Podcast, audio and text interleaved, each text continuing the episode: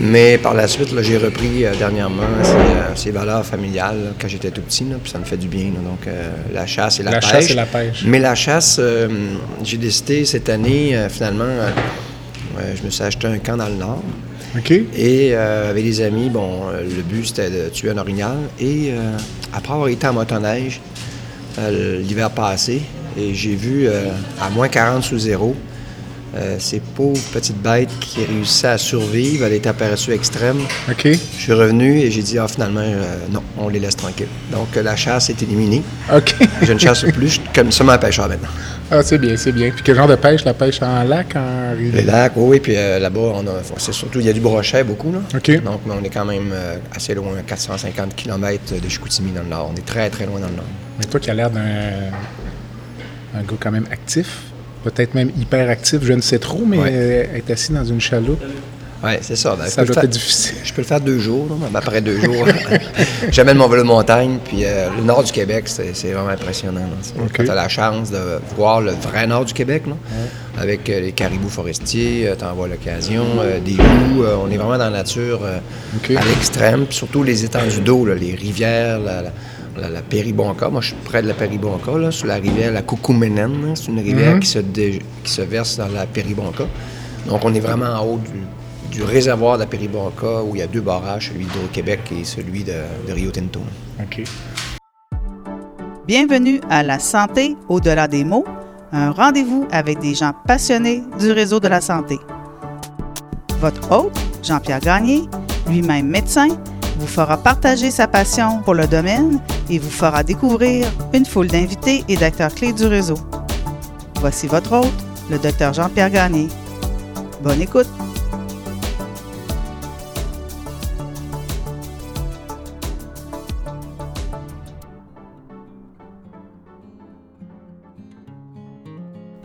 Je reçois cette semaine Pierre Lavoie, triathlète, philanthrope et évidemment fondateur du Grand Défi Pierre Lavoie.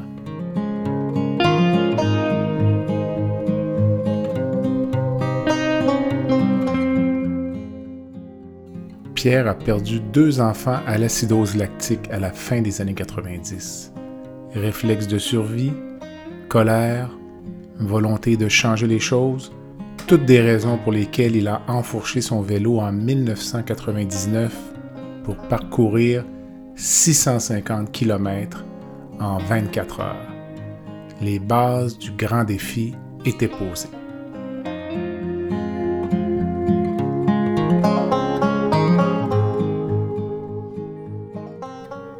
Écoutez, Pierre s'est allé à la rencontre d'un homme extraordinaire.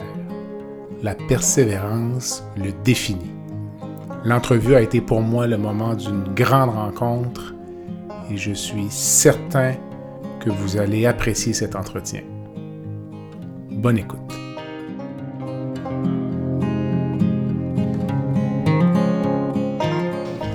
Salut Pierre, Allô? ça va bien?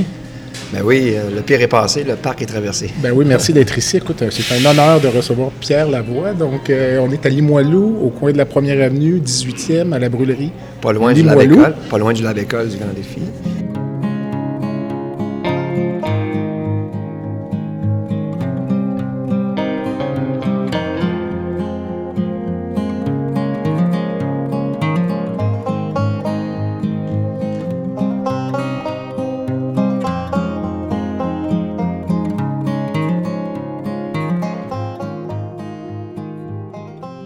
Perdu deux enfants à la fin des années 90. Ouais. C'est là qu'est né le grand défi Pierre Lavoie. là. Ça a été l'élément déclencheur. Depuis que je regarde un peu ton histoire, je me demandais la, la première fois que tu as enfourché ton vélo en 99 pour faire le- ta première randonnée de 600 km. Ton état d'esprit à l'époque, Ben, c'est- quel état d'esprit étais-tu? Ben, c'était l'instinct de survie. OK. Euh, Laurie euh, venait de décéder, Mhm. donc euh, trois ans avant. Et à ce moment-là, euh, Raphaël, qui est né atteint de la maladie, même si on avait fait des tests, non, qui devait être, naître en, santé. Mhm. Donc, il y a un petit problème lors du, des tests. Et quand il est arrivé à atteint, là, je savais qu'il allait mourir parce que je connaissais mieux la maladie. Je savais que les chances de survie étaient presque nulles. 90% des enfants mouraient avant l'âge de 2 ans, entre 16 et 22 mois. Et là, euh, moi, j'étais un triathlète, donc j'étais un gars de contre-la-montre. Mhm. Je l'ai pris comme une course, puis j'ai dit, OK, maintenant, je regarde quel outil que j'ai dans, dans mon coffre à outils. J'étais pas médecin, j'étais ni généticien, ni un homme d'affaires, mais j'étais un athlète et j'avais un vélo. Et j'ai décidé de me servir de mon vélo, qui me servait à gagner des médailles, puis nourrir mon ego, euh, à faire avancer la cause. Donc, ce qui m'a poussé dans l'action, c'est je voulais sauver mon fils. Puis euh, ça, on m'a donné beaucoup de mérite pour ça, mais j'ai pas de mérite. Là. Je connais pas aucun père là, qui qui n'aurait pas pédalé 24 heures avec son vélo pour sauver son enfant. Donc, moi, en 24 heures, j'étais capable de faire 650 km, mais n'importe qui aurait dit, ben, je vais rouler 24 heures, puis ça va aider à faire avancer la cause de mon fils. Donc, j'étais surtout en instinct de survie au départ, puis beaucoup, beaucoup frustré de C'est voir ça que, que... j'allais dire, de la colère peut-être? Oui, oui, un peu, parce que euh, euh, j'étais devenu président de mon association régionale, puis euh, Raphaël était le dixième enfant qui naissait. Puis je savais que euh, ces enfants allaient tous mourir l'année suivante, puis on n'avait rien pour les sauver. Là. Puis système de santé, euh, les maladies orphelines, là, ça intéressait personne. sais. Quelques chercheurs, qu'on n'était pas capable de trouver les fonds. Donc, euh, bien entendu, lors du départ du 3 septembre 1999, il y avait déjà six enfants qui étaient morts sur les 10 et trois autres vont mourir à l'automne. Donc, à chaque fois que tu vas au salon funéraire, tu es le président, il faut que tu y ailles. Là, tu dis, ça n'a pas d'allure, ça ne peut pas continuer comme ça. Donc, quand tu prends ton vélo, tu as un genre d'écœurement. Puis, dire, là, maintenant, va vous passer un message, là, puis vous allez le comprendre. C'est à peu près comme ça. Puis, en plus, je suis crédible. J'en ai un dans mes bras, là, qui va peut-être mourir l'année prochaine. C'est ce qui est arrivé. Les enfants étaient malades de- des crises de. Ben, finalement, c'est un. un- L'acidose lactique. lactique, là, ben, ça le dit un peu, là, c'est un problème euh, que c'est un, un enzyme qui est manquant au niveau. D'abord, ce qu'il faut savoir, notre corps est fait de cellules. Puis dans les cellules, il y a une- des mitochondries, c'est des centrales énergétiques euh, qui produisent l'énergie pour que la cellule soit viable. Elle se nourrit d'un enzyme qui s'appelle le COX, le cytochrome oxydase C. Chez les enfants, ils ont une déficience de COX de 50% Donc, les mitochondries reçoivent euh, cette nourriture qui, qui leur sert à produire de l'énergie, mais 50% moins. Donc, la cellule est viable, mais elle est vulnérable. Donc, quand elle est attaquée par un virus, un, choc émotif, un- une déshydratation, la, cellule décompense et ça touche toutes les cellules du corps, surtout le cœur, euh, la peau, les muscles, les poumons, le cerveau, c'est un petit peu moins pire. Mais donc là, on est dans les organes vitaux euh, principaux. Donc ça veut dire que l'enfant, il pogne une gastroentérite, il décède. Donc souvent, les enfants attrapaient leur première gastro autour de 13-14 mois. Arrivent à l'hôpital, euh, personne ne sait que- qu'est-ce qui se passe. L'enfant est en train de décompenser et il nous mourrait entre les mains en 5 minutes. Donc rapidement, les dossiers ont été amassés dans ma région. C'est le docteur La Rochelle, un grand, un grand pédiatre, là, un des plus grands du Québec en passant, qui lui travaillait déjà avec la tyrosinémie. Il avait repéré des enfants qui mouraient spontanément en arrivant à l'urgence, incapables de les stabiliser. Puis là, il commençait à ramasser les dossiers. Puis un nouveau, un nouveau médecin arrive, euh, pédiatre dans notre région, Charles Morin. Donc, euh, OK, il faut que tu prennes une, une maladie régionale. Fait qu'il a dit, garde, on est probablement en présence d'une nouvelle maladie régionale. Donc, Charles essaie donc de trouver euh, ouais, qu'est-ce qui se passe dans ce phénomène. Et tout ce qu'on voyait quand on prenait une prise de sang, c'était le taux d'acide lactique qui était très élevé. Très élevé. hein. Donc, au lieu d'être entre 0,9 et 1,1, il était plutôt à 6,0. Donc là, on voyait que Dans l'enfant... un ciel clair. Ah ouais. Donc là, on s'est dit, OK, c'est pour ça qu'on a donné le nom acidose lactique. Après ça, on l'a fouillé un peu plus longtemps. Puis on a fini par euh, faire avancer la recherche. Donc, moi, c'était surtout euh, changer la donnée. Puis euh, ça aurait pu s'arrêter après le premier défi parce que Raphaël est décédé. Là. Il est mort à 22 mois à Sainte-Justine, au mois de mars. Là. Après avoir passé tout l'hiver aux soins intensifs. là. Donc, euh, quand tu vis ça, là, tu dis, OK, là, on a assez bavé. Là. Nos deux enfants sont morts. Notre premier enfant est en vie. Puis euh, moi, j'ai une carrière de triathlète. Je travaille dans une usine. Maintenant, on tourne la page. Mais le problème que j'avais, c'est que j'étais président de mon association régionale et neuf autres enfants étaient décédés comme le mien. Puis en tant que président, si je quittais la présidence, l'association tombait. J'ai réalisé que je ne pouvais pas partir. Ce qu'on appelle avoir le bras dans l'engrenage. Ouais. Donc j'ai dit, j'ai pas le choix, il faut que je reste pour les membres. Et après, bon, après réflexion, j'ai dit, OK, Raphaël, tu réfléchis à vélo, hein? Je réfléchis beaucoup, moi, à vélo. C'est là que je fais mes grandes réflexions. C'est de comprendre, OK, euh, j'ai dit, OK, là, j'ai pas le choix, là, je peux pas abandonner les gens, on va continuer en la mémoire de mon fils. Donc j'ai décidé de refaire un deuxième défi en mémoire de Raphaël, et c'est ce qui a amené le troisième, le quatrième, la découverte du gène, après ça, le grand défi Pierre Lavoie. Donc, si Raphaël serait pas né atteint de la maladie, il n'y aurait jamais eu de grand défi Pierre Lavoie. Ça, ça paraît clair. En même temps, euh, ça a défini ta vie là, depuis au Ouais. moins euh, 20 près, près de- bientôt de 25 ans. Oui, oui, encore. Ouais. Puis j'avais posé un peu la même question à Chantal Petitclerc, qui euh, donc euh, qui a perdu l'usage de ses jambes à l'adolescence, ça, où serais-tu aujourd'hui sans ça? Puis en même temps, de toute évidence, c'est une source de satisfaction et de fierté d'avoir fait ce que tu as fait. Oui. Si tes enfants n'ont pas existé, n'ont pas été malades, Ben, tu j'arrête- travailles à l'usine. J'ai arrêté un autre homme. C'est ça. Carrément, puis, euh, c'est ça. Souvent, on me pose la question, mon Pierre, c'est quoi ta plus belle médaille? J'ai gagné des titres à Hawaï, j'en ai Mhm. gagné quatre dans le monde, plusieurs compétitions en ski de fond aussi, mais mon plus beau titre, je dis aux gens que c'est pas ma victoire à Hawaï là, en 1996, c'est c'est la découverte du gène de l'acidose lactique. Donc, elle est médicale. Parce que ça que je savais que ça allait ouvrir la voie aux autres familles, à ma région, à la prévention et à trouver une solution pour ces maladies qui étaient totalement débilitantes. Donc, euh, Aujourd'hui, euh, toute cette bataille qu'on a livrée, euh, je l'ai pris comme un défi, bien entendu. Ben oui. Et là-dedans, j'ai développé des compétences. Euh, j'ai dé- découvert des, des- des- des humains extraordinaires, des médecins extraordinaires qui voulaient avancer. Puis là, j'ai réalisé que là, j'étais le capitaine du navire, puis embarqué dans ma chaloupe des gens qui avaient des compétences que moi, je ne possédais pas. Donc, tu te rends compte que ton navire avance et euh, tu dois embarquer à l'intérieur des gens qui ont d'autres compétences, qui vont te faire avancer. Donc, rapidement, j'ai juste- j'ai su bien m'entourer dès le départ avec une mission bien précise puis un clou qu'on est toujours sur le même. Pas de- Et aujourd'hui, ben ça. Puis le sport, le genre de sport que je faisais, les Ironman qui demandent des journées de travail, ça, pour réussir dans ce sport-là, c'est la persévérance. Donc, ne jamais abandonner. Donc, j'ai transposé euh, ma qualité d'athlète, où je savais que j'avais cette qualité. Moi, je suis un persévérant. J'abandonne jamais. Donc, quand je me suis battu contre lactique, j'allais jamais abandonner. Rapidement, j'ai retrouvé les mêmes points de repère, la même détermination, la même discipline, mais transposée dans une maladie plutôt que d'être dans le sport. Mais toi, là, avec cette personnalité-là, quand tu rentres dans un bureau d'un ministre, d'un intervenant politique, d'une personne en position d'autorité, euh, est-ce que les gens parfois disent Ah non, Pierre Lavoie, il lâchera pas le biscuit? Ils savent, oui, carrément. Puis en plus, euh, quand ils regardent le parcours, ben je dirais, je sais pas qu'il est parfait, là, mais euh, il, il est toujours dans le même sens. C'est défendre des causes qui sont injustes. Dans l'âme, je suis un peu un socialiste, je dirais, mais je dirais un centre droit. Oui. À l'occasion, centre gauche, à l'occasion, ça, dépend de l'économie. Mais euh, ce souci de, de- de défendre ceux qui sont pas capables de se défendre, ça, ça vient, ça, ça vient de mes valeurs familiales, là, carrément. là.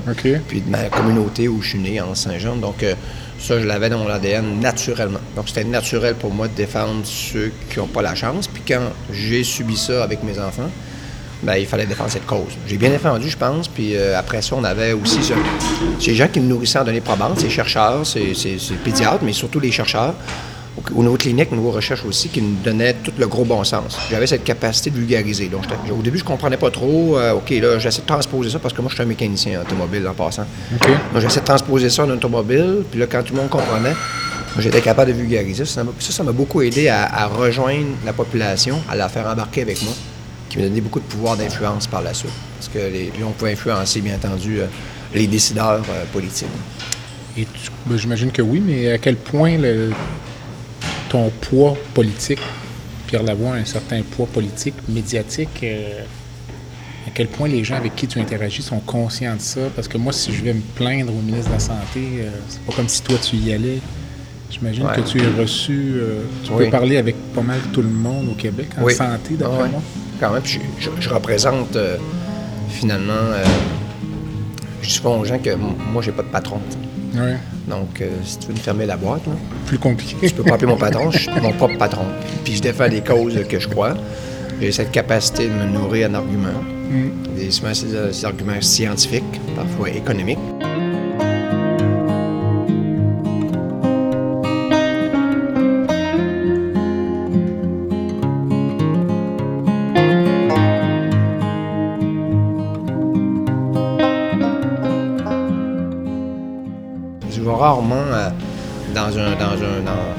Dans, dans un endroit où que hum, mal préparé. J'imagine. Donc, ça, ça a beaucoup aidé. Bien entendu, les décideurs, euh, je dis que quand je traversais le parc de Laurentide, euh, je me suis fait dire non une couple de fois par le sous-ministre euh, de la Santé ici à Québec, Michel Bureau. là. Et euh, j'essaie de comprendre pourquoi il me disait non. Je traversais le parc, puis là, je me disais, OK, je pense que là, c'est le temps de rallier la population. Ça, j'y arriverais pas. Ça, j'avais lancé un petit bracelet bleu en caoutchouc pour allier les gens derrière le dépistage, pour qu'ils puissent acheter le bracelet et comprendre pourquoi c'est important de le porter, pour qu'ils puissent supporter le dépistage. Je sortais les données, une personne sur 21 porteur de l'acidose lactique, une sur 21 de la tyrosinémie, une sur 23 d'attaque Saguenay, une sur 23 de la polyneuropathie, une sur 15 de la fibrose kystique. Il y a la cystinose, la mucolipidose, la tyrphimie myotonique. Les gens disent OK, on est dans le trouble. Ouais. Là, porter le bracelet, moi, j'ai besoin de convaincre un sous-ministre d'aller vers un vrai programme de dépistage génétique populationnel. Parce que les gens à l'extérieur de notre région ne comprennent pas. Nous, ça fait des années qu'on travaille sur comprendre une maladie récessive, comprendre une maladie dominante. Il y a des grandes différences, mais là, on peut avancer, nous. Mais ailleurs, ils ont peur, parce que la génétique fait peur, l'assurabilité, l'employabilité. Mais nous, on est ailleurs, là. Donc, on doit être les premiers à le faire. Donc, euh, bien entendu, une fois, que tu, vends 85 000 bracelets en deux mois, tu retournes à Québec, tu as beaucoup plus d'influence sur la ministre. La mission du grand défi à l'époque, par rapport à ce qu'elle est aujourd'hui, le passage vers euh, tout ce qui est les saines habitudes de vie, puis on va en parler peut-être un peu plus tard, l'économie d'argent pour le système de santé dans le fait d'être en santé soi-même. Donc, euh, comment ça s'est fait, ça? Ben je, suis content que tu poses la question. J'aurais pu commencer au début par cette question. On ne pose jamais, celle-là, on devrait me poser. Donc, j'ai deux questions nouvelles aujourd'hui.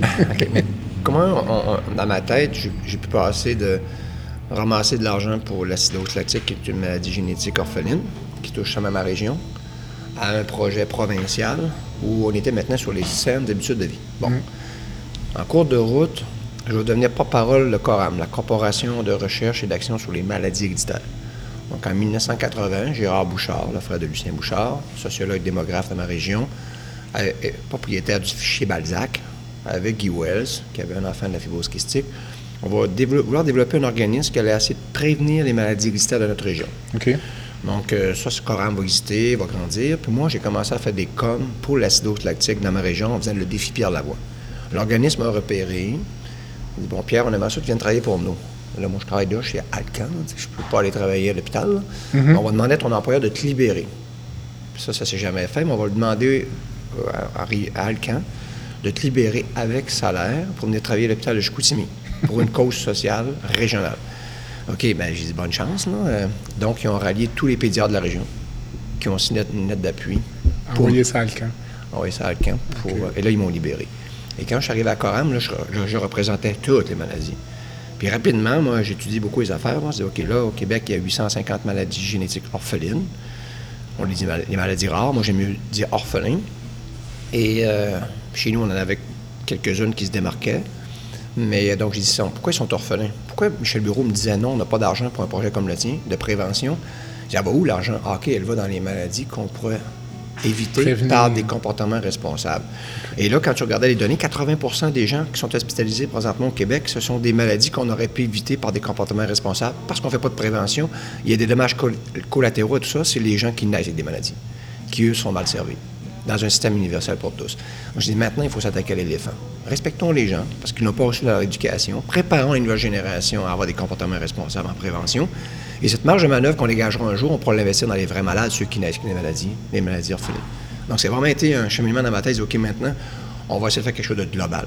Et là, on s'en va sur les saines habitudes de vie. Puis les surplus du mille iront dans les maladies orphelines. C'est pour ça qu'on a financé à date 215 projets de recherche sur les maladies orphelines au Québec. On est un des plus gros donateurs pour des étudiants qui vont faire une maîtrise, un doctorat ou un postdoctoral dans une maladie génétique orpheline où il y a un chercheur senior. Par la suite, ils vont donner des chercheurs seniors. Donc, on investit dans les sciences de la vie. Tu peux aller médecin, mais tu peux aller aussi en recherche.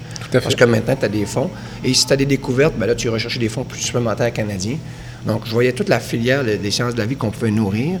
Donc, moi, ce que j'avais subi par l'acidose lactique, c'est là, il faut corriger ça. Et aujourd'hui, c'est ce que fait le grand défi. On vient corriger une situation. Les maladies orphelines sont moins orphelins. Et le, ministre, d'ailleurs, a annoncé le 7 juin dernier une politique sur les maladies orphelines. Elle a été euh, annoncée au budget. Le fédéral vient d'annoncer 1,5 milliard pour payer les médicaments orphelins. Donc, on voit que tout est en train de se mettre en place tout doucement. Mais il fallait pousser, brasser, mettre ça en valeur, financer, faire des découvertes. Et euh, puis aujourd'hui, ma grande fierté, c'est de dire on, a réussi à travailler sur les deux, sur les deux fronts. En même temps. Mais l'éléphant, il n'est pas facile. Lui, euh, il est dur à faire maigrir. Est-ce qu'il faut rester vigilant par rapport au, gouvernement, le risque de voir, par exemple, les subventions baisser à long terme? Ah oui, je carrément. La prévention, c'est quelque chose de, que tu dois toujours répéter, protéger. et défendre. Je donne un exemple. J'étais aussi moniteur de conduite automobile pendant longtemps, puis je m'intéresse beaucoup au bilan routier. là. À l'époque, quand on a instauré la ceinture de sécurité, ça a beaucoup amélioré le bilan routier. Incroyable. Puis dans les dernières années, les décès de l'an passé, il y a eu 291 morts sur les routes du Québec. OK? 30% de ces décès, c'est des gens qui ne portaient pas la ceinture. Vous voyez, il faut taper sur le clou. La ceinture, c'est important, il faut la porter. Il faut le répéter aux jeunes aussi. Donc, euh, la prévention, c'est quelque chose qui est euh, un peu de jello, qui donne des résultats plus tard. Et euh, on s'intéresse beaucoup plus au, plus au feu, aux incendies. Ça paraît plus beau, sais. Les pompiers partent, ils éteignent un feu, ils disent Waouh, on a des zéros. Mais moi, j'aime beaucoup plus des détecteurs de fumée qui empêchent d'avoir un feu. Tout à fait. Mais ça, on n'est pas habitué à ça. là. On n'est pas encore rendu dans ce mode-là. Donc la prévention a beaucoup de misère à faire sa place. Puis elle n'a pas encore sa place. Puis un jour, on n'aura pas le choix de la faire rentrer au complet. là. Comment tu fais pour concilier euh, le message du grand défi sur la prévention, les saines habitudes de vie? Ça, ce sont des choses qui sont rentables à long terme, voire même à très long terme, avec le contexte politique, sanitaire dans lequel on vit, où euh, ce sont des cycles électoraux de quatre ans. Je pose cette question-là à tous les intervenants Ah, non, qui, non, sont, qui ont les mains dedans, où le, même le ministre de la Santé, euh, Christian Dubé, annonce des mesures pour euh, 2025, des objectifs qui sont tout à fait à court terme Ouais. lorsqu'on parle de saines habitudes de vie. Ouais. Comment tu penses qu'on pourrait sortir de ce paradoxe Ben moi, j'avais espoir que les coûts de santé, je me disais quand on atteindra 50 milliards un jour, euh, c'est sûr que ça. les gens vont dire OK, maintenant on fait quoi là? Ah ouais? Là, on a atteint 59, là, le 21 mars dernier. On était à 39 milliards en 2019. Euh, donc, on va sur l'escalade des coûts, là. Et ça fonctionne plus ou moins, en plus. C'est OK. euh, Donc, d'investir en, en curatif, si tu ne corriges pas la base, le- le- la base qui est pourquoi les gens tombent malades, tu sais, non? Donc, les données, on les a maintenant. J'aime ça comparer, euh, justement, ces, pays. Ça nous permet de comprendre un peu la dynamique québécoise. Donc, le mode de vie, euh, d'abord, euh, je suis en train d'écrire un livre d'ailleurs qui sortira en septembre. Euh, puis on explique très bien de 0 à 17 ans avec des données probantes que l'humain, sur 300 000 ans, était un chasseur-cueilleur. Il s'est maintenant en forme en chassant et en cueillant. Et après une longue période de chasse, il devait devenir sédentaire pour récupérer et il devait stocker du gras. Donc le corps est fait pour stocker du gras pour survivre à travers les, les situations de, de famine et tout ça. Bon. Et là, tout à coup, en une seconde, on devient bon, l'agriculture, l'ère industrielle, Les voitures? les voitures, les iPads, le net. Et là, le- l'humain ne bouge plus. En une seconde. En espace-temps, c'est une seconde. Puis là, le, corps n'a pas été fait pour ça. Donc, il y a plein de problèmes qui sortent. Les premiers problèmes, bien entendu, le, corps est fait pour bouger, mais bouger pour sa survie. Là, il doit le programmer. Il doit le céduler. C'est pas dans sa nature. Pourquoi je dois céduler? Manger, oui, je le sais. Euh, boire, ça, je le sens. Euh, dormir, ça, je le sens aussi. Mais bouger. Donc, c'est pas dans la nature humaine de programmer quelque chose pour bouger. Donc, c'est c'est pour ça que c'est pas facile de faire bouger les gens, puis d'intégrer la prévention. Maintenant, quand, quand je te dis ça, je me dis, comment on va réussir à changer la donne, être capable de passer à un modèle plus préventif en intégrant la prévention dans le système de santé? Bien, j'aime beaucoup parler. Tantôt, j'avais un groupe avec moi, on était 400 personnes, des, des années. Et je leur disais, euh, votre espérance de vie maintenant. L'espérance de vie du Québec euh, a atteint des niveaux records. OK? Donc, On espérance aurait peut-être baissé un peu d'ailleurs avec la COVID. non, mais je À vais, part- je vais les donner. hein. Ok, 81,6, ça c'est l'es- l'espérance de vie de l'homme présentement, puis Mm. la femme est à 84,7. Et dans 5 ans, on- la femme sera à 85, puis l'homme à 82. On a perdu 6 mois dans le COVID, on l'a retrouvé en 2022. Ah, déjà. Oui, on l'a repris. Les Américains, eux, qui ont une épidémie d'obésité et de diabète type 2, on le sait, ils ne pouvaient pas atteindre les mêmes niveaux que nous, on le savait. là. Donc, ils ont atteint 81 en espérance de vie, ils sont mis à, régresser 80, 79, 78 juste avant le COVID. Et dans le COVID, eux, ils n'ont pas fait de prévention. Donc, ils ont perdu un an et demi d'espérance de vie. Ils ont chuté à 76,5. Les dernières données viennent de sortir en décembre. Ils viennent de chuter à 76,1. Puis on prédit que dans 5 ans, les Américains, leur espérance de vie sera de 74 ans. Quand même. Donc, quand tu es un Québécois, bientôt ton espérance de vie sera de 84. Et quand tu es un Américain, ton espérance de vie sera de 74. Quel pays du G7 qui investit le plus dans son système de santé? Les Américains. Donc, c'est une question de système. Je veux ramener aux gens en dire qu'on on s'est mis, on s'est donné un système de santé universel pour tous. On s'est promis que tu sois pauvre ou tu sois riche, tu seras, tu- tu seras traité. Maintenant, si on n'a même pas notre contribution personnelle, il n'y aura pas de pérennité. Le problème au Québec, l'espérance de vie, c'est les cardiologues, bien entendu, qui l'ont augmenté, puis les enfants qui ne décèdent plus, presque plus, qui ont augmenté l'espérance de vie, qui a atteint la même espérance de vie que les pays scandinaves. Mais eux, par contre, rentrent sept ans plus tard que nous dans leur système de santé. Vous voyez, le gain, il n'est pas en espérance de vie, on atteint le sommet. On ne peut pas arrêter de vouloir augmenter l'espérance de vie, là, on va faire sauter de la banque. Il faut augmenter l'espérance de vie, qualité de vie, puis ça, ça passe pas par des molécules, ça passe par des comportements responsables. Donc, si les gens n'aiment pas leur contribution, donc pas de corps, c'est ton, véhicule d'expression, ils à travailler, à voyager, à avoir des enfants, avoir beaucoup de plaisir. Tu dois t'en occuper. Si tu n'en occupes pas, mais ton espérance de vie, qualité de vie soit très basse. Tu décéderas pas parce qu'on a une super armée de médecins qui vont te traiter pour t'amener ton espérance de vie qui est à 81-84. Donc maintenant, le gain doit se faire par les comportements. Donc la santé publique, est-ce que c'est le bon véhicule? Peut-être. Les employeurs, est-ce que c'est le bon véhicule? Peut-être. Mais les gouvernements maintenant doivent mettre en place des mesures préventives, comme on l'a fait en 1973 en, intégrant la sécurité sur les routes, où on est passé à 2209 morts sur les routes en 1973 à 291 en 2022 avec six fois plus d'autos. Comme on l'a fait dans les entreprises pour sauver les travailleurs qui se tuaient, on a intégré des cultures sécuritaires pour atteindre zéro accident. On se tue encore au Québec au travail, mais c'est une rareté. C'est exceptionnel. Et tout le monde travaille sur l'excellence d'atteindre zéro accident. Parce qu'on dit c'est inacceptable de mourir au travail. Pourquoi qu'en santé, on n'est pas capable? C'est parce qu'on a les moyens de payer la facture. le problème au Québec, il va se diviser en deux, le système de santé. Il va ressembler aux Américains. Là, il y a des gens au Québec qui ont les moyens de se payer le fast track. Et les gens demandent, je veux du privé. On peut-tu aller sur le privé? Le gouvernement, ça fait son affaire. Les gens changent de système, s'en vont dans le privé, ils sont traités immédiatement. Le gouvernement, c'est parfait. Je n'ai pas payé la facture, il l'a payé lui-même, des déductible d'impôt. Et là, par la suite, qu'est-ce qui se produit? Bien, mes amis ont commencé à quitter le système de santé. Ils sont partis dans le système privé, ils sont partis avec quatre infirmières. Et là, le système public est en train de se faire déshabiller tranquillement pour nourrir le système privé qui semble être en train de résoudre le problème. Il peut résoudre des problèmes, mais c'est pas ce système-là qu'on avait prévu au départ. On a prévu un système universel. Donc, je me dis, si on veut pérenniser ce système-là, je vous dis, on doit amener notre contribution personnelle. Si on ne le fait pas, il va se diviser en deux, comme les Américains. Puis euh, ceux qui ont les moyens, aujourd'hui, maintenant, il y a plusieurs Québécois qui ont les moyens de se payer fast track. Mais c'est triste. Moi, je trouve ça un peu triste parce qu'au Québec, on est différent. On n'est pas des Américains. Mm-hmm. Puis on n'est pas des Canadiens. On est des Québécois. On a une culture particulière dans un, un microcosme. On s'est donné des valeurs. On paye plus d'impôts qu'ailleurs parce qu'on a des programmes sociaux, parce qu'on aide le monde. En 1960, euh, Jean Lesage, avec euh, ses ministres, Guérin Lajoie, sociologue, euh, par la suite, pas sociologue, mais ministre, puis Guy Rocher, bien, ils ont réalisé que la grande majorité des Québécois n'avaient pas de secondaire. Donc, ils ont construit 454 écoles au Québec, des cégeps, des universités. Ça a créé les meilleurs médecins au monde après les Américains. Ça a créé les meilleurs ingénieurs en génie électrique, aéronautique et intelligence artificielle. Ça a créé le CC Louise, qui est l'Airbus 220, qui est considéré comme le meilleur appareil commercial qui vole dans le monde. C'est pas les Français qui l'ont construit à Toulouse, ni les Américains à Seattle. C'était construit à Montréal par des Québécois parce qu'on a décidé d'investir en éducation. Mhm. Aujourd'hui, si les Québécois sont mieux, sont plus instruits, on est capable maintenant de regarder l'avenir d'une façon positive, on doit essayer de pérenniser ce modèle, puis garder un équilibre. Je ne parle pas du socialisme du tout. Là. Le Québec, c'est un beau hybride, là, le capitalisme et le socialisme, juste bien mélangé qui est particulier en Amérique. Il faut le préserver. Là, maintenant, la suite en santé, là, on peut pas, on peut plus se permettre de l'irresponsabilité sociétale quand on sait. Quand tu ne sais pas, je, peux pas, je, te, je te le pardonne. Mais quand tu sais, puis tu n'agis pas en fonction, bien là, tantôt, on devra amener les gens un peu à la responsabilité, puis surtout pérenniser, créer un système de santé durable où nos enfants méritent d'avoir un système équitable pour tous, que tu sois pauvre ou que tu sois riche.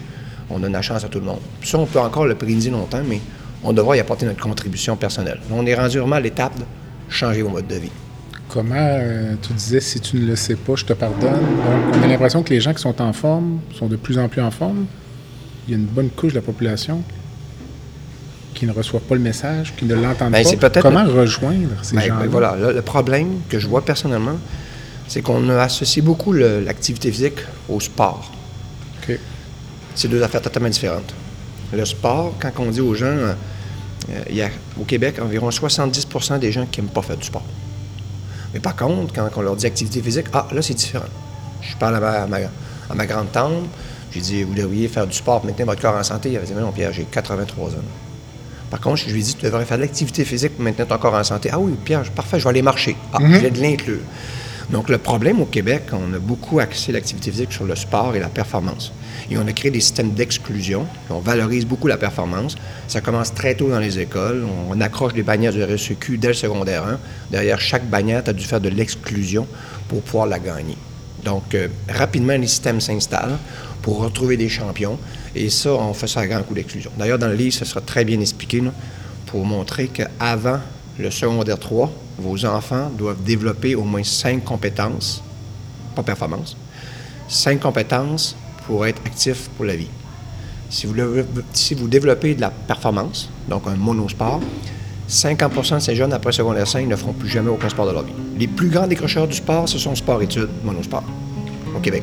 Donc tu dis, OK, là, ça veut dire que les systèmes qui sont, sont mal adaptés à bouger, c'est pour maintenir ton corps en santé. OK, je pensais pas que c'était pour ça, je pensais qu'il y avait des enjeux, ouais. Mais là, maintenant, il faut un peu décontaminer nos systèmes, puis amener la vraie valeur de la, santé humaine, bouger, euh, bien manger, dormir et boire de l'eau.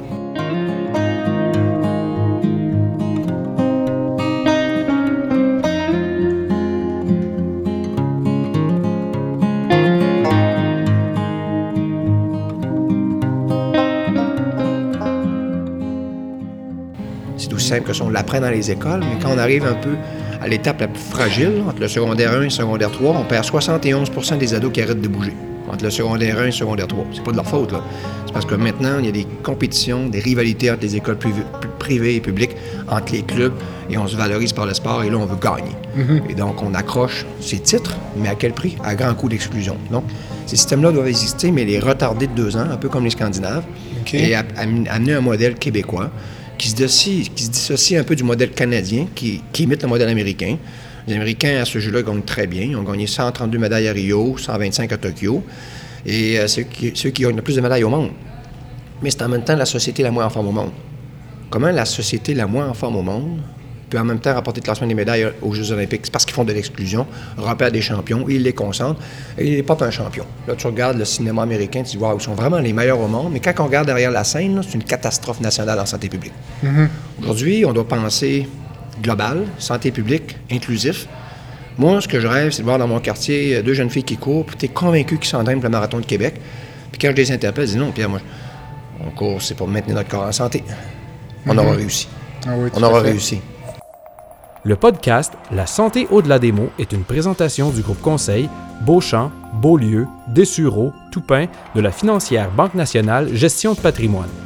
Comme nous croyons que la santé financière fait partie de la santé globale, nous sommes heureux de nous joindre au docteur Jean-Pierre Gagné pour vous souhaiter une bonne saison de la santé au-delà des mots. Tu veux lancer ton propre podcast mais tu ne sais pas comment t'y prendre? Pas de problème. Mouton Marketing peut t'accompagner de la conception au lancement envoie ton idée de podcast à bonjour à commercial bonjour à commercial g. L'univers du podcast t'attend.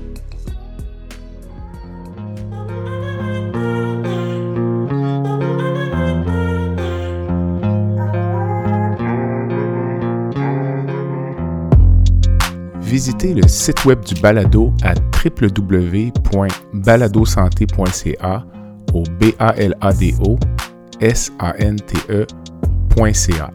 Visitez également notre page Facebook, envoyez-moi des commentaires, des suggestions d'invités et abonnez-vous au balado sur la plateforme de votre choix.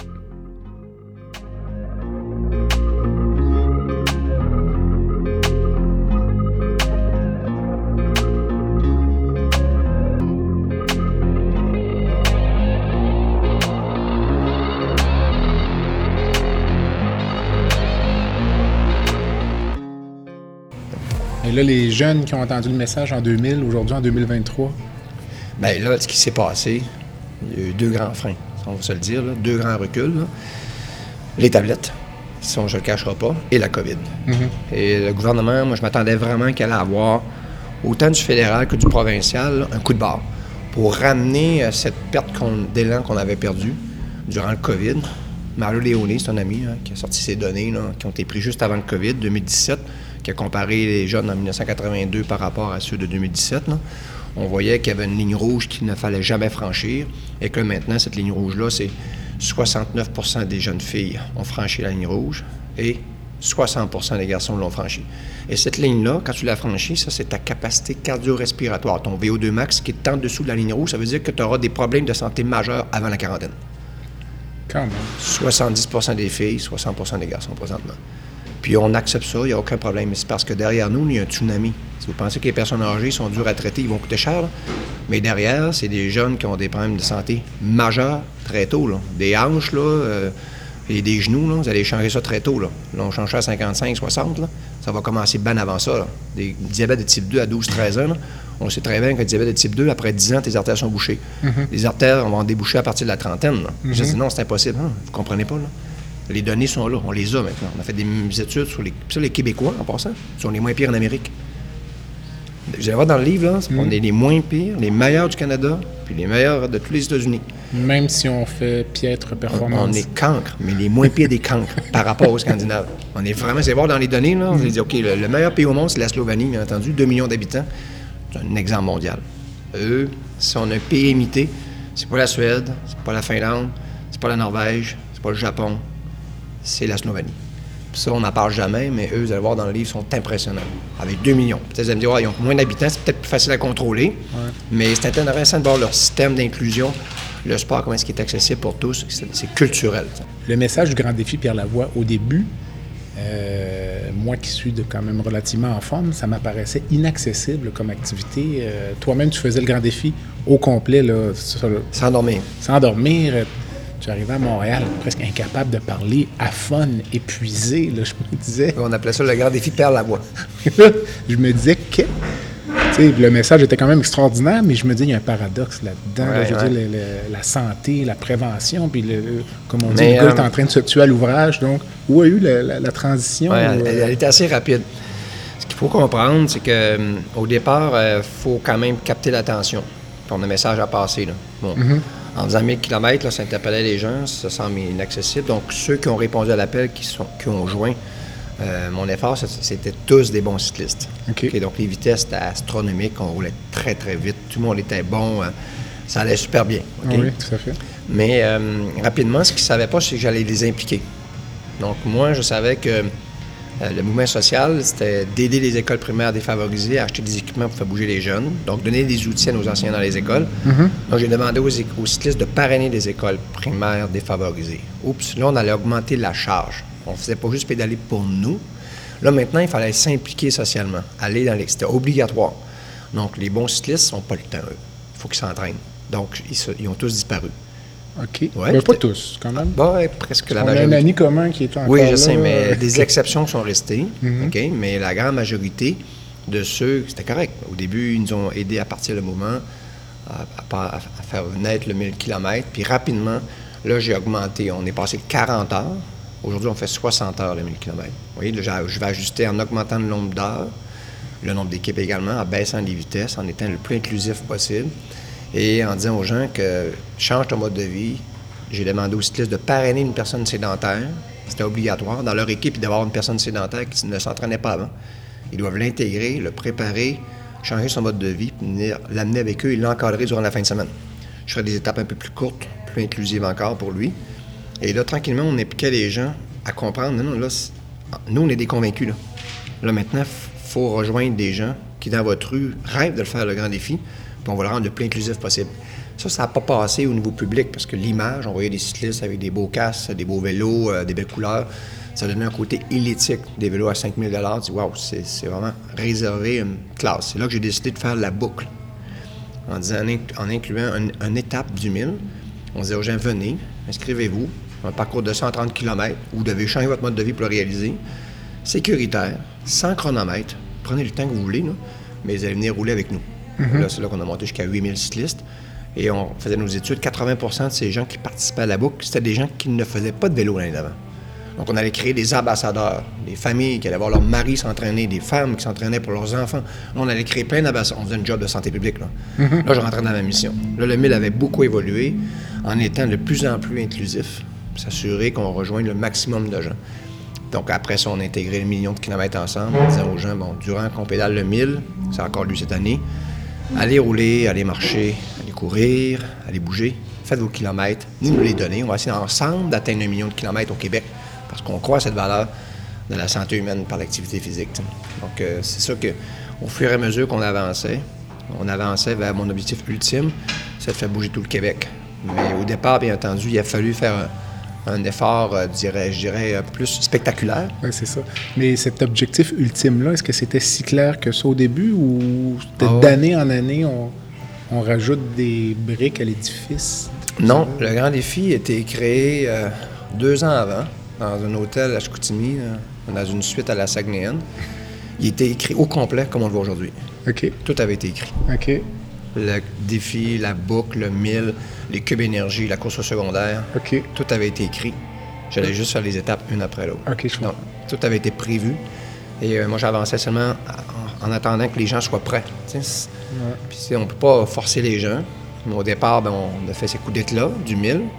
Je perdais ma voix, bien entendu. Maintenant, la nuit, je vais me coucher. C'est ça. Pour garder ma, mon arme principale, là, c'est ma voix. C'est pour ça qu'on appelait ça le grand défi perdre la voix en cours de route. Je finissais par perdre la voix. Dis-moi, euh, où tu vois-tu le grand défi dans 10 ou 20 ans? D'abord, l'institution qui est le grand défi. Et toi, là, la, la relève. euh, Ben, moi, là, tu vas avoir 60 vous ans bientôt, je ne m'abuse. Je suis dedans, là. Ben oui, je vais l'avoir en décembre. Là. Donc, je suis dans mon année 60. J'avais tellement hâte d'avoir 60 parce que je change de catégorie. Là. Et euh, c'est une catégorie où ce que j'ai prôné. Non, investi- investissez dans vos saines habitudes de vie, investissez dans votre rire santé, puis à quel moment vous le retirez? C'est à 60. Vous commencez à retirer votre rire, puis à- vous allez en profiter là, pendant longtemps. Mais euh, comment je le vois? Euh, les cinq premières années que je faisais le défi Pierre Lavoie, j'avais une grande préoccupation. Je voyageais beaucoup entre Montréal, parce que nos bureaux principaux sont à Boucherville. Moi, je demeure à Chicoutimi. J'ai toujours demeuré à Chicoutimi. J'ai jamais quitté ma région. Donc, j'ai voyagé beaucoup entre Chicoutimi et Montréal, jusqu'à trois fois semaine, là, Quand même. pendant 11 ans. D'ailleurs, j'ai calculé, j'ai roulé 1 200 000 km là, sur 11 ans. OK, ça, c'était ma, ma contribution personnelle d'investissement. Et je me disais, quand je reviens de nuit dans le parc de Laurentides, je revenais souvent vers minuit, 1 heure du matin, si je frappe un orignal puis je me tue, est-ce que le grand défi s'arrête? Les cinq premières années, c'était oui. Il dépendait d'un seul homme. OK. Donc, j'avais un empressement d'engager les gens pour que d'autres personnes l'incarnent à ma place. Aujourd'hui, je peux me tuer dans le parc de Laurentides, il n'y a aucun danger. Le mouvement des saines habitudes de vie va continuer sans moi. Maintenant, il est intégré dans le discours sociétal, à travers nos politiciens, à travers la santé publique, à travers les entreprises maintenant, les individus qui l'incarnent. Donc, euh, on a voulu créer plein d'ambassadeurs qui allaient maintenant, tous et chacun, travailler dans leur coin. Puis aujourd'hui, euh, donc maintenant, le grand défi, comment il va évoluer dans les prochaines années? Est-ce que le mille va continuer? Un jour, il finira par s'arrêter. Est-ce que les cubes énergie vont continuer dans les écoles? C'est un concept qui est simple, qui fonctionne, euh, qui s'est exporté maintenant à dehors du Québec, qui doit continuer parce que c'est un clé en main. C'est gratuit pour les écoles en plus. Les grandes marches, les médecins sont engagés. Ils vont aller encore beaucoup plus loin dans les prochaines années. Ils croient à la prévention. Ils veulent juste avoir des pistes d'atterrissage pour leurs patients. Il faut juste leur créer cet environnement favorable pour qu'ils puissent diriger leurs patients vers ces pistes d'atterrissage qui, on les dirige vers la prévention. Ça, ça doit continuer aussi. Il y a plein de morceaux du grand défi qui devra poursuivre euh, sa mission. D'autres devront s'arrêter. Les jeunes adolescents, on devra toujours faire des efforts pour eux parce qu'ils arrivent dans la période de turbulence. Leur offrir des événements non chronométrés où on les mesure pas, on les évalue pas, puis on les compare pas, c'est ce qu'ils ont besoin, nos jeunes. Parce que les études nous démontraient ce qu'est-ce qui motive un adolescent, un jeune enfant ou une personne ad- adulte à répéter une activité physique au quotidien, c'est le plaisir et les amis. Quand tu as du plaisir avec un ami, tu veux le répéter à tous les jours. Quand je dis aux gens, si vous n'avez pas d'amis, là, ben faites comme moi, jetez-vous un chien. là. Moi, j'ai un berger australien. Puis lui, tous les matins, il me regarde, puis il veut aller marcher. Donc, il va vous faire sortir dehors. Ce sera votre ami de compagnie. Vous allez sortir et vous- demeurez actif. Donc, pour moi, euh, la suite des choses va se faire euh, avec moi en parallèle ou un petit peu à l'intérieur. Puis, vu que je devrais vivre très longtemps, je vais continuer, souhaite. je vais continuer à écœurer les gens à, à rester actifs le plus longtemps possible.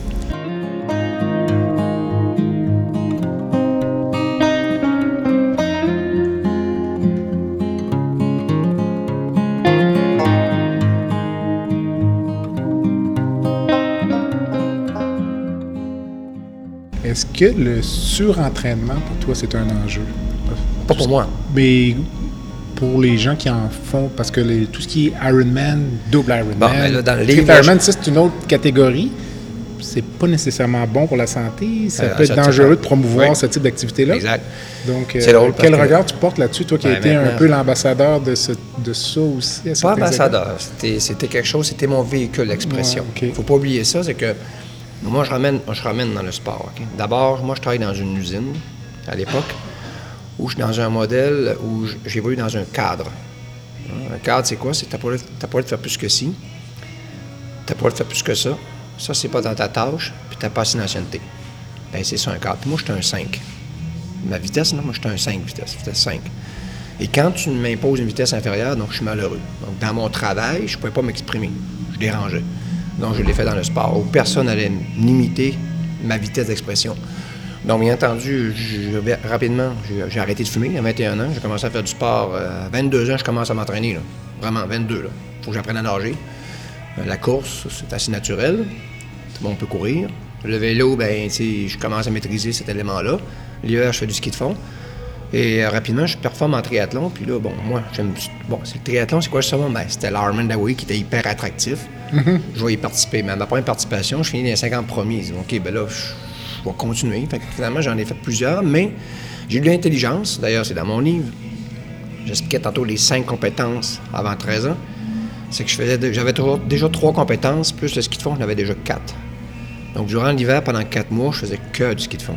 Je nageais plus, je courais plus et je roulais plus. Je guérissais mes micro-blessures qui avaient été produites durant l'été, en course à pied surtout. Et quand je revenais, j'avais un entraînement de six semaines que j'avais développé personnellement pour me mettre au niveau mondial, au niveau du Ironman. Six semaines d'entraînement, je faisais mon Ironman. Après ça, je coupais les gaz, je retombais à 10, 10 heures par semaine. Quand j'arrivais à Hawaii, six semaines, je performais à Hawaii, coupe les gaz, tombe en ski de fond. Donc, j'ai toujours, j'ai toujours navigué dans différents sports. Donc, j'ai préservé mon corps. Même, j'ai fait 35 Ironman, j'ai couru près 10 marathons. Mais dans le livre, on le dit très bien. Donc, l'humain n'a pas été fait pour courir. L'humain, il était conçu pour marcher. Courir, c'était pour se sauver d'un prédateur ou attraper une proie. Ça durait pas longtemps. Et l'humain, quand on le fait courir des ultra-trails, comme notre ami Martin, tu- ton corps n'est pas fait pour ça. Tu auras des problèmes inévitablement plus tard. Donc, le corps, il finit par s'adapter, mais mal à tout ça. Et les conséquences arrivent beaucoup plus tard. Donc, euh, c'est pas recommandé de courir des marathons dans mon livre. C'est pas recommandé de faire des courses de trail non plus. Et ce sera plus recommandé de faire des Ironman parce que ça use ton corps prématurément. Donc, tu devras plutôt garder un genre d'équilibre. Et euh, les données nous démontrent. là.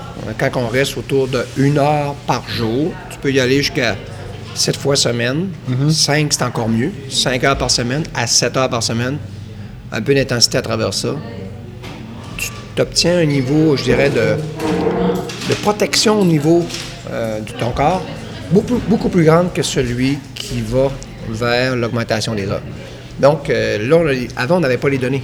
Maintenant, on les, a. C'est pour ça qu'on les partage euh, dans le livre. On va montrer les dernières données qui sortent des études scientifiques pour montrer que maintenant, c'est l'équilibre. Ça ça a toujours été ça, mais on a. C'est ça. Est-ce que vous abordez dans le livre euh, tout ce qui est de la question du surpoids, puisque c'est un sujet aussi qui revient souvent Oui. sur la sellette, puis parfois dans les médias aussi on a un message un peu contradictoire ou c'est pas grave d'avoir été en surpoids, s'accepter nous, on en tel parle. que l'on est. Là. Quelle est, On- la, on quelle en- est la en- position de Pierre Lavoie là-dessus? On en parle franchement. Puis en même temps, à l'extrême, tu as les troubles alimentaires aussi. là. Il y a toutes sortes d'enjeux. Donc, Mais on dit vraiment. ça? Ben, on, on- on l'annonce, ben, on en parle franchement, en se disant qu'il ne faut pas se mettre la tête dans le sable. Il y a des problèmes qui viennent avec le surplus, le surplus de poids. Et ça, bien entendu, euh, qu'est-ce qui fait que les gens ont des surplus de poids? Maintenant? C'est à ça qu'il faut s'attaquer. Mais en, en banalisant que c'est pas grave, euh, là, c'est autre chose. Parce que la personne, sa vie, euh, avec sa vie. Donc, on explique un peu les éléments, les dommages collatéraux qu'il y a autour. Tout en dedans les vrais, les vrais, les vrais, les vraies données qui nous expliquent que c'est sûr que en- quand tu es en surplus de poids, ben ça te cause des problèmes. Contrairement à ce qu'on pensait, à l'époque, on disait, bon, ben, il y a 30% des personnes qui, qui sont obèses, qui sont des, des gens qui sont en top shape. Les dernières données viennent de sortir, c'est faux. C'est juste une question de temps que tu auras un problème de santé. Donc, c'est tout nouveau. Là. Avant, on nous disait même, Jean-Paul Pierre, Jean-Pierre Després nous disait que, bon, euh, oubliez, pre- prenez garde, il y a 30% des personnes qui ont surplus de poids qui sont en forme. Oui, pour l'instant. Mais à long terme, c'est faux. Donc, euh, c'est. Puis donc, on veut pas que les gens soient minces, c'est- pas le cas. Là. non, ça. on- quand on parle surplus de poids, on parle vraiment de quelque chose qui est extrême, là. Mais il faut quand même dire les vraies affaires. là. Si on ne dit pas les vraies affaires aux gens, puis on banalise, ben on. Ça on fait le mauvais message. Ben oui, on a la tête dans le sang, puis nous, dans le livre, on n'a pas le choix. Il faut dire les vraies affaires. Puis il y a des chercheurs qui le confirment. Fait que, euh, on est padé par, des, par la recherche. Dis-moi, euh, as-tu une devise? Un, un mantra? Ah, Quelque écoutez- chose pour rallier tes troupes? Ou, Ouais. euh, Oui, mais ça a tout le temps été la même affaire. Euh, L'inconfort nous rend plus forts. ça, Puis, euh, entendu ça. ouais, la difficulté qu'on vit, les gens, ils évitent les problèmes, contournent les obstacles. C'est une erreur. Parce que la- si le t'approche serait, ce ne sera pas facile, je vais y aller quand même. Le pire qui va m'arriver, c'est que je ne réussirai pas, mais j'aurai appris. Euh, quand tu as, une approche comme ça, c'est qu'on se retrouvera un jour ensemble en haut de la pyramide de la société. Il n'y a rien qui se fait dans la facilité. Donc, euh, les chutes, c'est important. Ce qui est important, par contre, c'est ne jamais abandonner. C'est ce que j'aime beaucoup euh, dans la persévérance. là. Ça, j'ai cherché souvent comment rallier les jeunes à l'école. Parce que j'ai travaillé à l'époque un peu sur la persévérance scolaire. Je trouvais que mon message, euh, c'était Michel Perron qui travaillait chez nous à l'époque avec Écoble, qui me faisait venir. Il dit Pierre, viens parler aux jeunes. là. Tu sais, ils t'aiment beaucoup, puis euh, tu fais des Ironman. Il faut être persévérant pour faire ça. Je trouvais que c'était inaccessible ce que je fais- je faisais. Oui, je passais le message, mais j'ai fini par le trouver il y a cinq ans. J'étais dans une école, les jeunes de secondaire 4, parce que moi, ma fille vieillissait, puis elle était à peu près à ce niveau-là, puis là, je comprenais un peu plus la dynamique, parce que mes autres enfants, bien entendu, étaient décédés. Le fils Bonneau-Pierre, je l'avais presque pas vu ado, parce qu'on se battait pour sauver nos deux autres enfants. Donc, ma fille Joliane, qui est née grâce à la découverte du gène, elle, j'ai pu suivre son processus au complet et la voir vivre dans des systèmes discriminatoires. Donc, elle m'a beaucoup appris. Mais je me disais, euh, je dis aux jeunes, si tu es à l'école, il est devant moi. Toi, tu as de la misère en sciences, pas en maths, puis ton ami à côté, il n'y a aucune difficulté. Au niveau cognitif, lui, c'est facile. Donc, toi, tu as des échecs, tu as des réussites à, t'as des réussites à l'occasion, tes parents t'aident, les enseignants, mais c'est pas facile. Tu rushes. Parce que ton ami à côté, lui, les sciences et maths, c'est très, très, très facile. Tu arrives à la fin, tu réussis quand même ton secondaire 5 avec très grande difficulté. Est-ce que ton ami, à, ton ami à côté avec très grande facilité, avec mention? Les deux vont venir appliquer au grand défi, lequel des deux que je vais embaucher? Le persévérant. Pourquoi? C'est parce que pour bien réussir ta vie, ça te prend au moins 200 outils dans ton coffre. Être bon à l'école, c'est un outil. Il t'en manque 199 autres.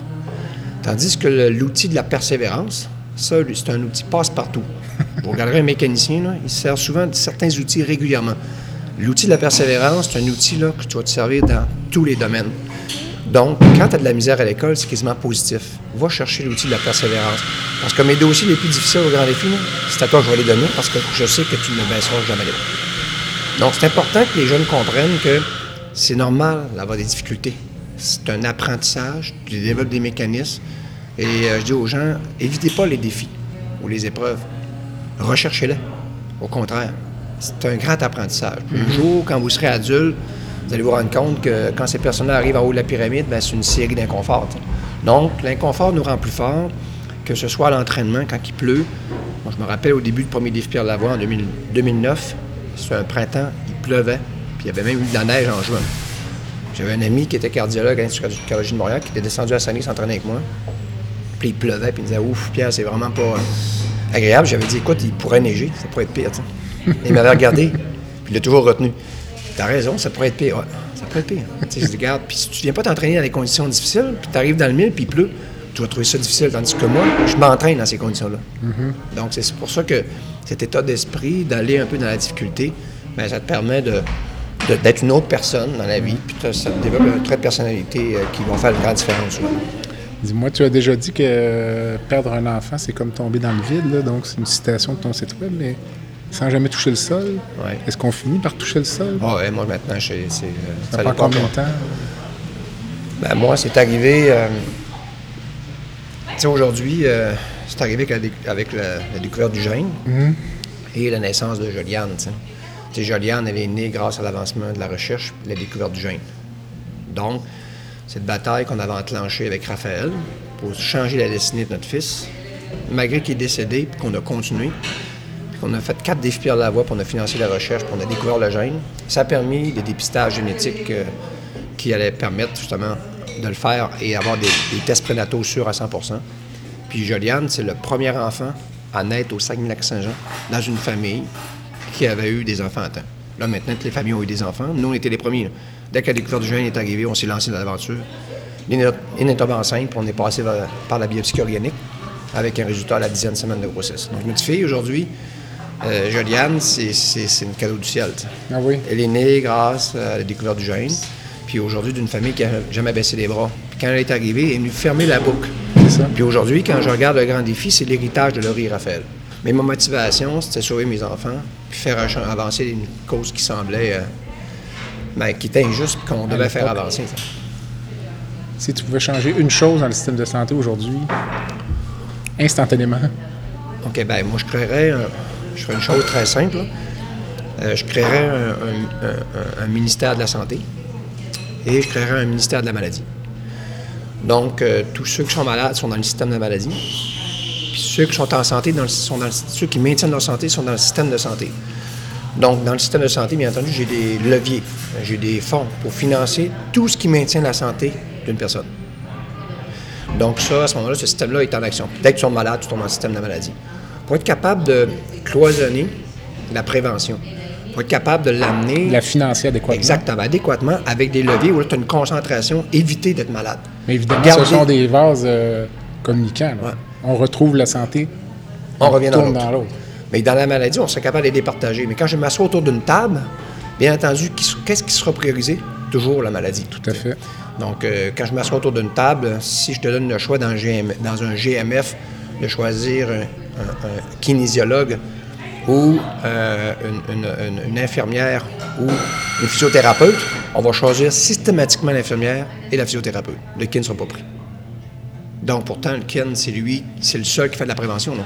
Les autres sont toujours dans le guérir des bobos. Dans le thérapeutique. Tandis que lui, on est dans la prévention, éviter les affaires, reconditionner une personne. Mais ça, le kin, on ne on les a on les a même pas encore reconnu. Donc, une des choses que je ferais, c'est créer un ministère de la Santé puis un ministère de la Maladie.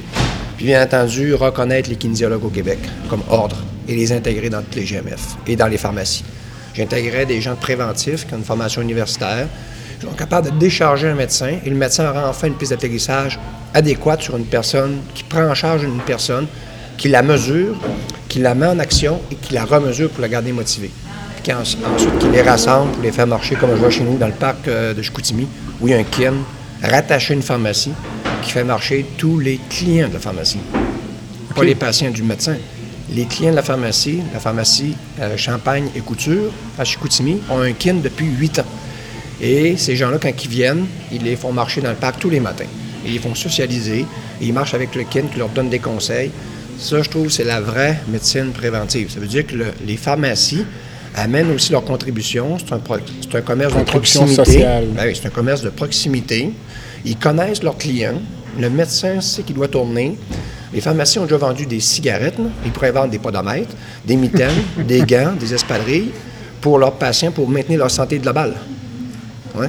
Donc, il faut revoir, revoir le système en disant, OK, maintenant, on a un humain devant nous. Sa capacité de maintenir sa santé est inouïe. Puis là, on va l'aider. C'est drôle parce que je pensais à ça tout à l'heure. Euh, un, peut-être si le ministre de la Santé nous entend, il va peut-être y penser. Euh, il y a un cardiologue de Québec ici, Dr Paul Poirier, qui avait lancé cette activité-là il y a quelques années. Puis on parlait d'image tout à l'heure. Il me semble que je verrais bien, moi, par exemple, le ministre Dubé ou le premier ministre, M. Legault, instaurer la marche du premier ministre. Moi, je verrais bien ça, mettons, la marche du premier ministre, je sais pas moi, le dimanche matin. Puis on dit aux gens à 10 h le dimanche matin, le premier ministre sort marcher, sortez Ouais. marcher. Ce serait pas impossible. Ah, carrément. Puis je pense que. ça serait suivi par les médias, puis éventuellement, tu- Quand on organise des grandes marches, le PM, euh, il est beaucoup derrière euh, ce qu'on fait. mais y aller hebdomadairement. Ah oui, là, carrément. Puis nous, à l'époque, j'avais une autre idée, là, parce que les cubes énergie, ben, on sait que c'est 80% des écoles au Québec, des enfants Mhm. qui font les cubes. Puis euh, l'idée était de dire, euh, on pourrait organiser l'heure du grand défi. Les gens disaient, ah oui, OK, l'heure du grand défi, c'est le samedi matin à 10 h. Donc, euh, qu'est-ce qui se passe le samedi matin à 10 h? Vous ouvrez votre porte, vous sacrez vos enfants dehors, vous barrez la porte. Vous les mettez dehors. Puis là, ça se passe pendant une heure, parce que nous, à l'époque, on allait dehors. Pourquoi? Parce que nos amis étaient dehors. Là, nos, nos enfants, quand ils vont dehors, les amis restent en dedans, puis ils font de l'ordinateur, puis ils font des, éc- des écrans. Tandis que là, tous les parents du Québec mettraient leurs enfants dehors à 10 h le matin, samedi. Tout le monde barre la porte pour faire leur ménage, les enfants restaient dehors. Puis là, faites, aux emplois à l'extérieur, ils finiraient par, comme nous, s'organiser, puis s'organiser pour bouger ensemble. Tout à fait. Donc, on ferait ça à chaque année, à, à toutes les semaines. L'heure du des filles, c'est le samedi matin à 10 h. On met nos enfants dehors pendant une heure. Ça pourrait être une bonne idée. Si tu pouvais rencontrer une personne dans le monde, vivante ou décédée, pour, euh, dans ton cas, peut-être, je Allez. sais pas, faire une randonnée Ben, de moi- 300 km. Ben moi, il y a quelqu'un, mon, mon, mon- mon idole, euh, je dirais, puis est intellectuel, c'était Gérard Bouchard, parce que, puis c'est encore lui, mais il y en a un autre qui est venu euh, dans les dernières années. Je n'irai pas le remplacer, mais juste à côté de lui, euh, c'est Guy Rocher. Donc Guy Rocher, c'est un sociologue qui, à l'époque, a pensé la Révolution tranquille et qui a beaucoup influencé euh, euh, le gouvernement à, à créer le ministère de l'Éducation, à mettre les curés dehors, tiens, pour dire maintenant, on, on éduque tous les Québécois. Pas juste ceux qui sont élites, on en fait des curés. Non, maintenant, c'est tout le monde mérite d'être éduqué. Donc, ils ont créé le ministère de l'Éducation. Et euh, donc, c'est le c'est un des pères de la Révolution tranquille, qui est encore vivant aujourd'hui, qui a 98 ans et qui enseigne encore à l'Université de Montréal. Donc, euh, cette personne-là est restée branchée cognitivement en continuant d'enseigner. Il est venu plaider d'ailleurs à l'Assemblée nationale il y a six mois pour défendre euh, la loi du gouvernement sur le français. Il a expliqué ses erreurs qu'il avait fait à l'époque. Euh, C'est intéressant quand on lit son livre. Hyper pertinent, encore aujourd'hui, à 98 ans. Et tu ne l'as jamais rencontré? Non, j'ai écrit quelques fois. Qu'est-ce que tu attends? Ben, J'attends qu'il s'entend. non, mais il y a la preuve vivante là, que tu peux t'impliquer toute ta vie. Tout à fait. Puis, euh, probablement qu'il garde une- quand même une forme physique, je sais pas qu'est-ce qu'il fait là, mais au niveau cognitif, il est resté branché cognitivement, puis continue à nous nourrir euh, et nous influencer dans la bonne direction. On boucle la boucle sur l'importance de garder notre cerveau actif, Totalement. en quelque sorte. Une dernière pensée avant de... Ben, je dirais aux gens, écoutez, euh, bouger, c'est euh, c'est plus simple qu'on pense. Puis, soyez des modèles. Les gens ont besoin de modèles. Le premier modèle, ben, euh, c'est pas le prof d'éduc à l'école, c'est les parents. Les jeunes ont besoin de modèles pour se sentir, bon, OK, dans quel environnement qu'on est. Donc, on, voit présentement, il y a beaucoup de problèmes d'anxiété chez les jeunes. C'est de l'anxiété de performance, qui est véhiculée par la société, souvent par les parents également. Ça, ça donne pas des enfants très forts? Euh, au, niveau, au niveau santé cognitive. Donc, aujourd'hui, on voit que le COVID nous a affecté mentalement, un peu tout le monde. Puis là, on doit apprendre de tout ça. Maintenant, est-ce qu'on pourrait ramener ça à des valeurs beaucoup plus simplistes là, et euh, humaines et euh, de dire aux jeunes, aux parents, ben arrêtez de mettre de la pression sur vos enfants, euh, faites-leur confiance, donnez-leur le- les outils nécessaires pour réussir dans la vie. Pour ça je dis aux gens, vous savez, qu'on apprend le français, l'anglais, la science, les sciences, la géo, l'histoire, c'est pour être fonctionnel dans la société. Si je te spécialise en maths, parce que tu es très bon en maths, mais tu fais plus aucune matière parce que tu es tellement bon en maths parce qu'on veut faire une sommité avec toi, tu deviens une sommité en maths, mais, mais quand tu arrives dans la société, tu es infonctionnel. Transposez ça à l'activité physique. Quand vous spécialisez vos jeunes, vous leur mettez beaucoup de pression à être un joueur de la Ligue nationale de hockey ou un joueur de soccer exemplaire. Mais dites-vous dites-vous qu'il n'y a aucun problème. Mais l'important, c'est que votre enfant, une fois qu'il va vieillir, est-ce que dans son coffre à outils, il y a d'autres compétences que s'il change d'amis ou il est écœuré de faire son sport, va rester actif? Les études nous démontrent que c'est non. Donc, euh, enlevons la pression sur nos jeunes. Assurons-nous qu'ils sont dans des milieux euh, euh, sans pression, ni toxiques, pour ramener un peu ces valeurs de l'humain, parce que l'humain a une capacité physiologique incroyable et cognitive. Souvent, c'est brimé par tous ces éléments qu'on essaie d'amener puis forcer. Donc, euh, soyez un peu plus cool avec les jeunes, parce qu'on a besoin de faire bouger les jeunes, parce que là, on- quand on regarde des personnes âgées, eux, ils ne l'ont pas reçu dans leur éducation. Donc, on ne peut pas leur reprocher. On va continuer à les soigner dignement, OK? S'occuper d'eux, mais arrêtons de faire entrer des gens trop tôt dans le système de santé. Et ça, c'est une responsabilité sociétale. Plus tard, si on ne fait pas les bons gestes avec eux, ils vont nous le reprocher. Parce que maintenant, on sait. On doit poser des gestes. C'est pour ça qu'on interpelle les gouvernements. On dit là, maintenant, là, on a assez de données probantes québécoises. Avant, on n'en avait pas. On prenait celles des Scandinaves, d'autres pays. Maintenant, le Québec a fait ses propres données. C'est le temps qu'on passe au modèle québécois. C'est le temps qu'on passe à une autre échelle, qu'on crée notre propre modèle. Qui un jour, bien entendu, comme le Lab École, ben, présentement au Québec, on est en train de construire les meilleures écoles au monde. Pas les plus belles, les meilleures écoles au monde. Parce qu'on a assis tout le monde autour de la table. C'est pas juste le directeur des ressources matérielles qui l'a construit avec la direction de la commission scolaire. C'était pensé, réfléchi avec les citoyens du quartier, les parents, les enfants, la direction de l'école et les enseignants. après, on s'est mis à travailler. On a d'abord pris le pouls du milieu. Et on a fait une école à leur image, à leur couleur. Parce qu'à Masseux-Yatch, tu ne construis pas la même école qu'au centre-ville de Montréal. C'est une école qui doit être différente. Parce qu'ils ont une culture différente. Donc aujourd'hui, on est assez intelligent. Avant, on n'était pas intelligent au Québec. On n'était pas instruit. On était intelligent, mais on n'était pas instruit.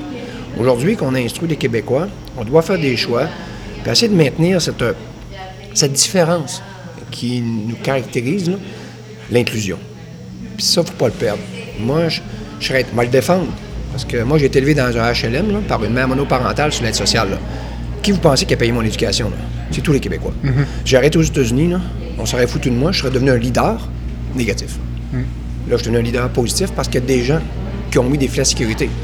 Aujourd'hui, je vous le dis, euh, moi, il n'y a rien de pire que quelqu'un qui réussit très bien, puis son seul trip, c'est d'aller se construire dans un quartier avec tous ses amis, avec un mur en briques, six pieds de haut, avec une gate devant, puis un gardien, puis un golf au centre.